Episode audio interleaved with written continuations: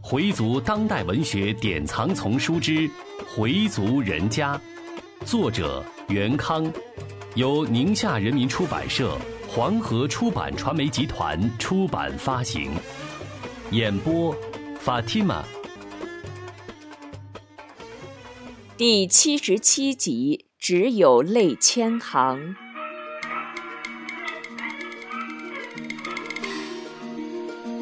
阿訇们走了。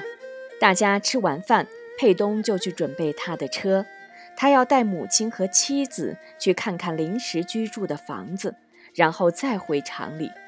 丁宝香对大家说：“我们先去看看房子，我就不陪你们了。”老姑说：“你们去忙吧，我们在一块聊会儿。”少元拦住老伴儿说：“要我说，你就别去看了，让他们两口子看就行了。”春秀对佩东说。妈要不去，我也不去。佩东说道：“你们都不去的话，我就先回厂里安排安排，晚上再赶回来，明天跟你们一块搬家。”少元说：“这样也好，省得明天没有人带路。要是你走，就快点走，早安排完了就早点回来，我们在这儿多说说话。过了今天。”老房这儿的聚会也不会有了。少元的话引起众人的伤感，饭桌上一阵沉默。春秀站起身，拿了几个油箱，装了一塑料袋的松肉和丸子，让佩东带给黑子和老钱。佩东背着一个兜子，大步流星地出了街门。大家都放下筷子了。春秀就要去收拾，被老姑拦下了。你先歇会儿，大家再多说会话。你一张罗收拾，谁也坐不住了。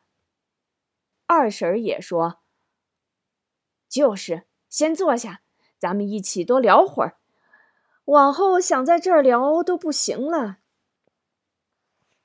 丁宝香说着：“现在我就得说点怎么的话。我们在这儿住的好好的。”这说搬你就得搬。佩南说：“您真是的，政府不是要进行危房改造吗？让您住楼房不好啊？楼房有什么好的？成天在屋里一待，谁也见不着，除了看电视还看什么？我就爱住这平房。”少英说道：“你住惯了平房，开始住楼房是不习惯。”可是住长了就惯了，下雨下雪的就不用出门了。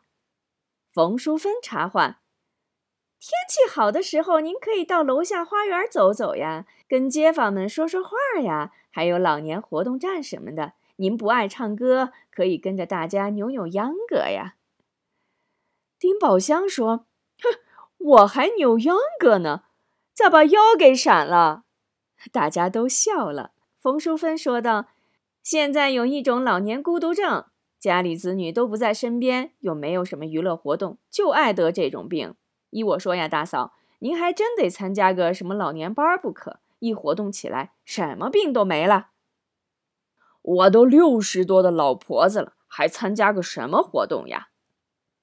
什么活动都有呀，赶明儿去趟景山、北海、陶然亭，哪儿尽是老头老太太，什么活动都有。您呐。一去就知道了。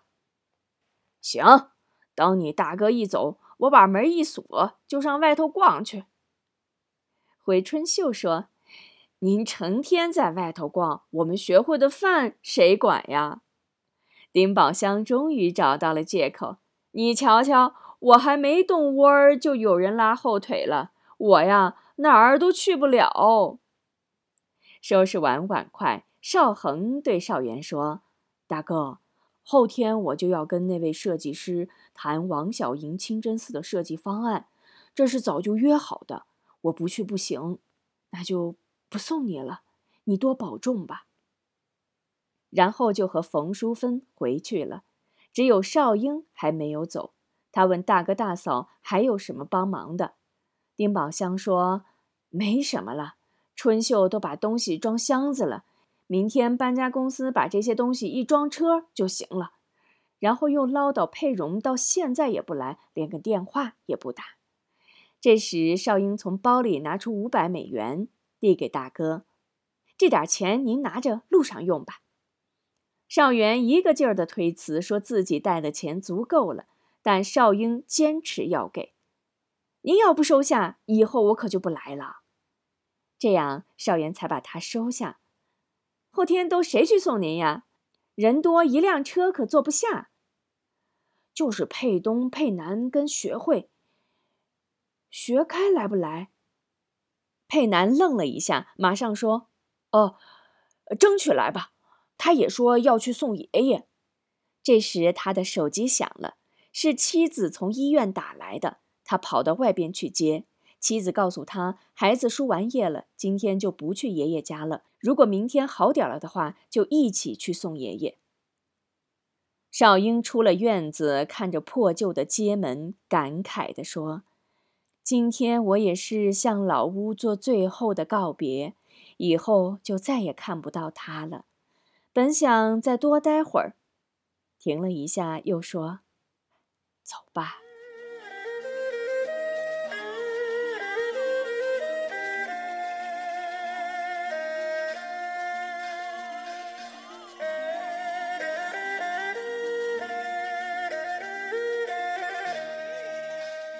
佩蓉来到西亭胡同老屋的时候，家里只有母亲和嫂子。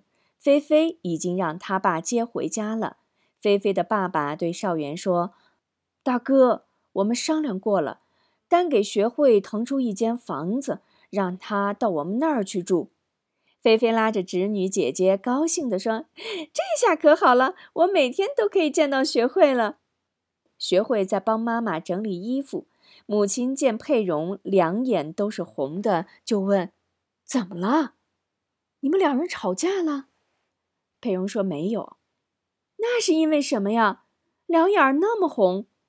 佩蓉说是跟孩子生气。母亲说了他两句：“你们也别逼得太紧，差不多就行了。我看小肖将来不会错。其实是因为跟佩南的事。”佩蓉问：“我爸呢？”母亲告诉他：“你爸还能上哪儿呀？礼拜去了呗。”佩蓉拿出两千块钱递给母亲：“您交给我爸爸，明天公司那边的事要是能安排开，我一定去。”母亲说：“没关系，不能去就不能去。”佩蓉还给父亲买了一个可以全球漫游的手机，说到了卖家后就给家里打个电话报个平安。说完就走了。到了晚上。家里只剩下少元一家四口了，小院里显得更加冷清。春秀在清理锅碗瓢盆，该倒的倒掉，能留的放在干净的家伙里，准备明天搬到新家后再吃。